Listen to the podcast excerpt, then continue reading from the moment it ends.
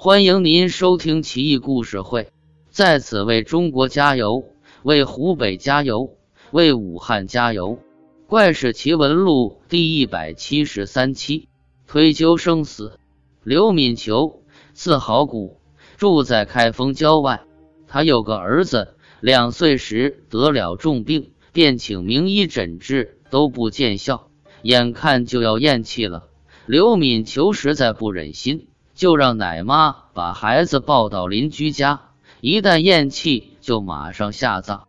一游方道士听到小孩哭声，进来一看，笑道：“孩子有救。”说完，掏出一块药饼来，吩咐人煎了给孩子服用。小孩竟奇迹般的苏醒了。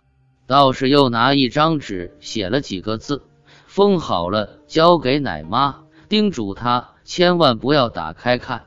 否则，小孩性命不保。奶妈忍不住好奇，还是偷看了一眼，却只认得“十九”两个字。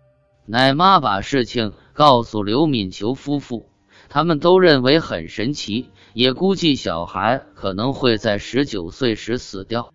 到了小孩十九岁时，一家人都提心吊胆，吃斋念佛为他祈福，小孩却平安无事。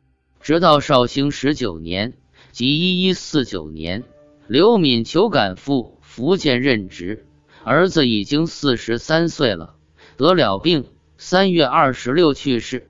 这时奶妈还活着，将珍藏的那张纸条拿出来看，只见上面写道：“十九年三月二十六日，死期早已注明，足见冥冥之中自有天意呀。”